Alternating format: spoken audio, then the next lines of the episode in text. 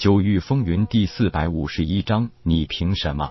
国师府外，听到这个声音的人群，开始了一些不友好的、不屑的嘲笑和议论。当然，在并不知晓这位新任国师底细的情况下，他这种叫嚣无疑是在自讨没趣。修为境界在那里摆着，紫月凌风显然是这些人里带头的。听了叶空的话，立即高声回话道：“既然国师大人想增添一些彩头，当然可以。就是输了之后，可不许反悔啊！”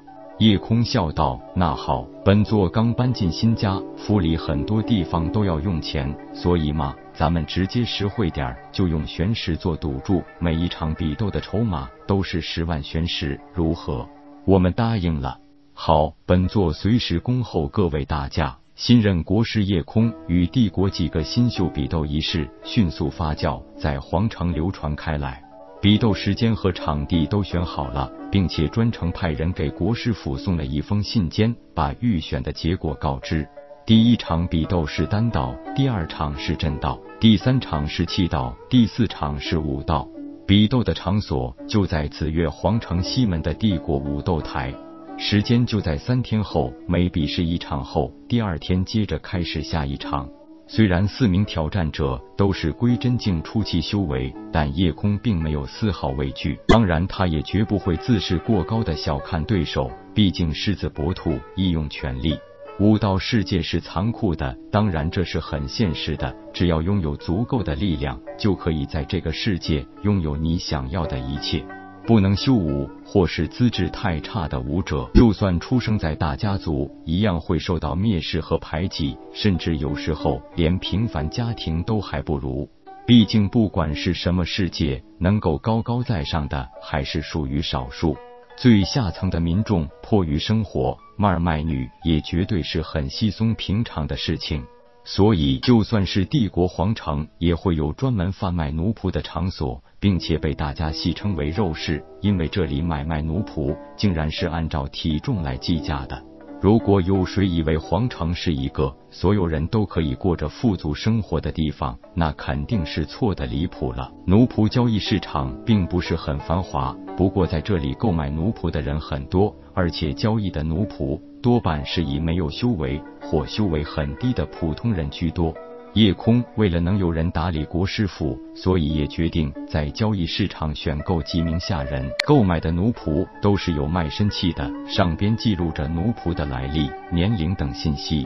最奇特的是，这一只卖身契竟然含有一种非常奇怪的符文，不但控制着奴仆的自由身，只要主人催动符文，竟然可以直接选择杀死奴仆，有些类似封天鼎传承的控魂符印。一名普通的奴仆售价并不很高，只有一千玄石，还不够很多武者喝一壶好酒的。这就足以说明武道世界里生活在最底层的民众是一种怎么样的生存状态。很多大家族里，除了使用一些武者做下人外，也都会大量购买这种廉价的奴仆。一旦卖身于人，生死也就全部掌握在主人手里。有时候只是一点微不足道的原因，就会丢掉性命。但这在高高在上的武者眼里，不过是随手丢弃了一千玄石而已，根本算不上什么事儿。左右国师府里也只有自己一人，也根本用不上太多的仆役。他在两个不同的摊位上挑选了一男一女两名看起来很顺眼的奴仆。在交了玄石之后，卖家就会把奴仆和卖身契约一起交给买主。卖身契约上已经有奴仆的精血烙印，只需要买主在契约的主人签署位置按上自己的一个血指印，就算拥有了对这个奴仆的绝对掌控权。所有奴仆都是没有名字的，到了谁家里叫什么，自然全凭主人喜好。收好了奴仆契约，两个奴仆很自然的就跟在他身后。国师大人，小的这厢有礼了。一个尖嘴猴腮的中年汉子迎面走来，大老远就对叶空施礼。叶空打量对方几眼，道：“请恕本座眼拙，阁下是？”男子点头哈腰的陪笑道：“回禀国师大人，小的麻三，麻木的麻，在家行三，所以叫麻三。近来听闻国师大人之名，简直是如雷贯耳，所以特来与国师大人套个交情。”这麻三的直接让叶空有些哭笑不得，真是林子大了，什么鸟都有。你以为自己凭什么可以和我堂堂国师论上交情呢？麻三嬉皮笑脸的道：“国师大人初来乍到，显然对整个帝国的详情不甚了解。而我麻三呢，虽然不说对帝国了若指掌，但也绝对是紫月帝国的包打听。”不管怎么说，大人也需要一个帮着打理国师府内外事务的人。马三自认为可以胜任。嗯，你的坦白有些打动我了。可是你又凭什么让我信任你呢？马三道：小的可以选择卖身国师府，成为大人您的忠实奴仆。看看这个修为只有金丹境后期的马三，他没多想，有一个熟知帝国详情的人在府里，怎么说也会方便一些。你是不是有什么困难需要大笔悬石，所以才不惜卖身为奴？大人英明，小的的确是急需一万悬石，可是就算把小人卖了，也不值这么多钱。投无路之际，您的出现让小人看见了希望。你说说，我的婆娘身染重病，为了治病欠下大笔钱，不想人也没留住，落得个人财两空。债主放话，七天内不还钱，就要带走我的女儿。